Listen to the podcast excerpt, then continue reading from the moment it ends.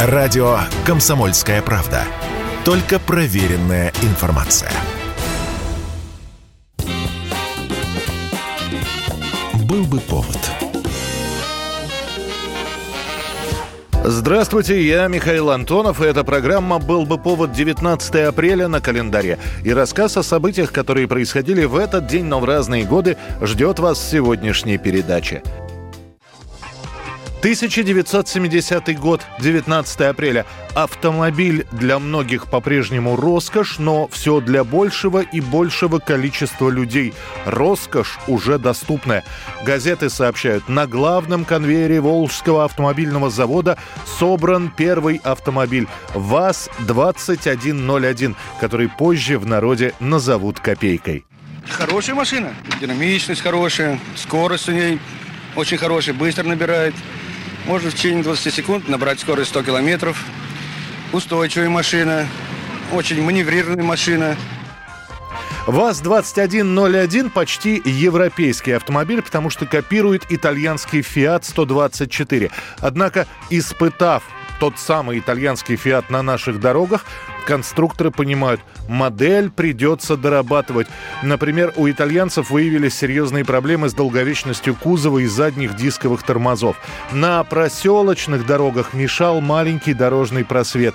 Не было зеркала заднего вида. Все это будет дорабатываться, доделываться в готовящейся машине. В общей сложности в конструкцию 124-го «Фиата» будет внесено свыше 800 изменений. Этот автомобиль ходит теперь по дорогам нашей страны и по дорогам многих стран мира. Для того, чтобы он появился на свет, нужно было построить самый современный завод – и вот первые машины, первые копейки сходят с конвейера завода. Продажа ВАЗ-2101 начнется лишь к концу года, но уже к этому моменту появятся так называемые очереди, когда люди записываются на машину и терпеливо ждут своего автомобиля. При этом время ожидания может растягиваться на недели, месяцы, иногда на годы. Приобрести машину можно за 5750 рублей при средней зарплате по стране в 100 130 рублей. К концу 73-го на Волжском автомобильном заводе выпустили 1 миллион автомобилей, а в 74-м завод выйдет на полную проектную мощность. 1971 год, 19 апреля. Новая веха в освоении космоса. У Советского Союза появляется своя орбитальная станция «Салют». Для тех, кто не понимает, зачем понадобился этот аппарат, поясняют, на станции может размещаться большое количество приборов и оборудования, что позволяет использовать ее для решения многих научных и прикладных задач. Поражают размеры звездной лаборатории – ее длина около 20 метров. Объем жилых помещений 100 кубических метров. Максимальный диаметр с двухэтажный дом свыше 4 метров. Планировалось присвоить орбитальной станции название «Заря», однако незадолго до запуска неожиданно выяснилось, что такое же наименование носит китайский искусственный спутник. В сообщении ТАСС станцию называют «Салютом», а летит она все равно с надписью «Заря» на борту. Ее переделают потом. На «Салют» можно прилетать как на работу. Космический корабль с космонавтами пристыковывается к орбитальной станции, дальше прибывшие переходят в отсеки «Салюта» и живут там, а также работают. К станции направляется пилотируемый космический корабль «Союз-10». Летят Шаталов, Ересеев, Рукавишников. Салют будет пробным. Далее появятся и другие салюты, вплоть до 10 -го. Запущенный 19 апреля и выведенный на орбиту Салют-1 уже через 5 дней принимает гостей. К нему пристыковывается Союз-10. Правда, дальше возникают сложности, и корабли хоть удастся состыковать, космонавтам запретят переходить на орбитальную станцию. На нее попадет лишь следующий экипаж летом. Сама же первая орбитальная станция Салют-1 пробудет на орбите почти полгода, до октября 71-го.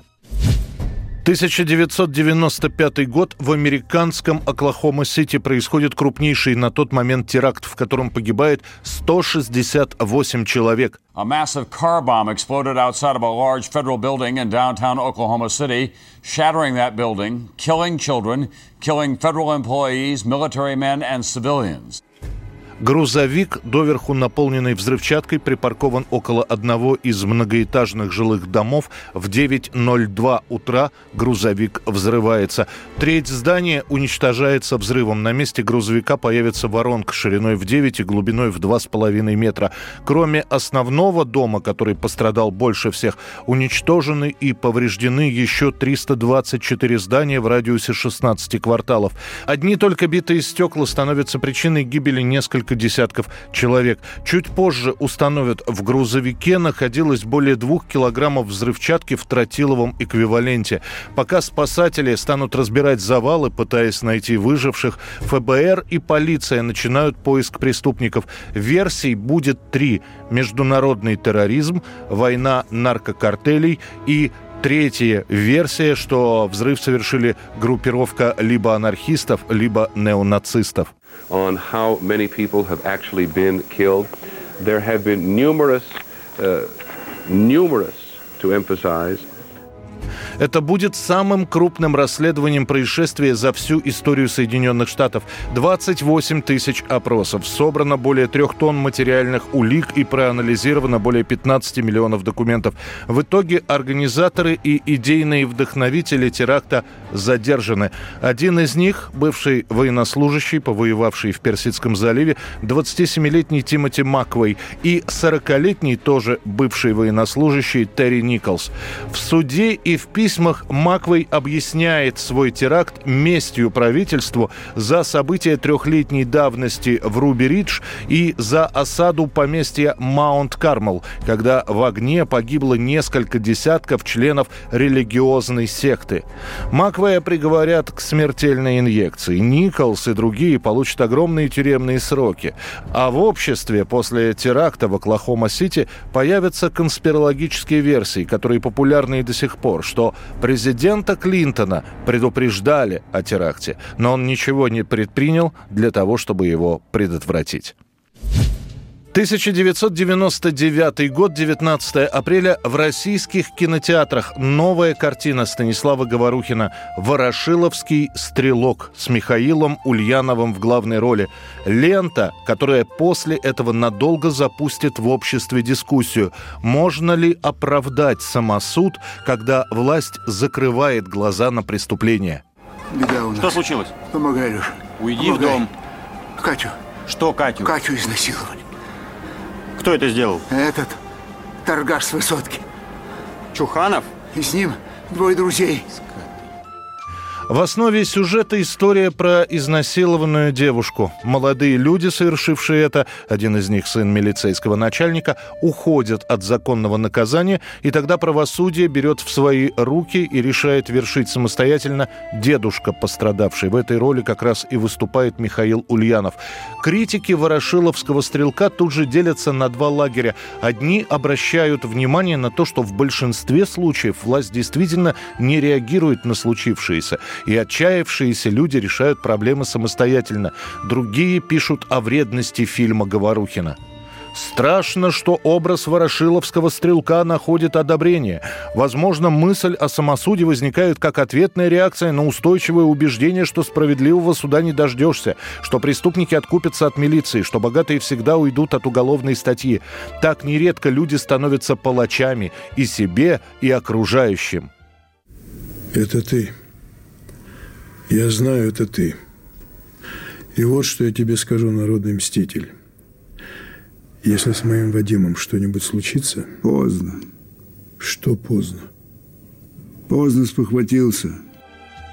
Тем не менее, ворошиловского стрелка Станислава Говорухина посмотрит довольно большое количество зрителей, и многие кинообозреватели после этого станут говорить удивленно, как это так русский фильм неожиданно для всех собирает полные залы. 1980 год, 19 апреля. В США в прокате продолжают показывать фильм «Американский жиголо» с Ричардом Гиром в главной роли. Это криминальная драма, которая пользуется умеренным спросом. Но благодаря этому кино заглавная песня из кинофильма «Американский жиголо» занимает первые места в хит-парадах Америки и Канады, а после и Великобритании. Речь идет о песне группы «Блонди» «Call Me» «Позвони мне». Кстати, эта композиция будет записана в двух версиях – в английской и в испанской.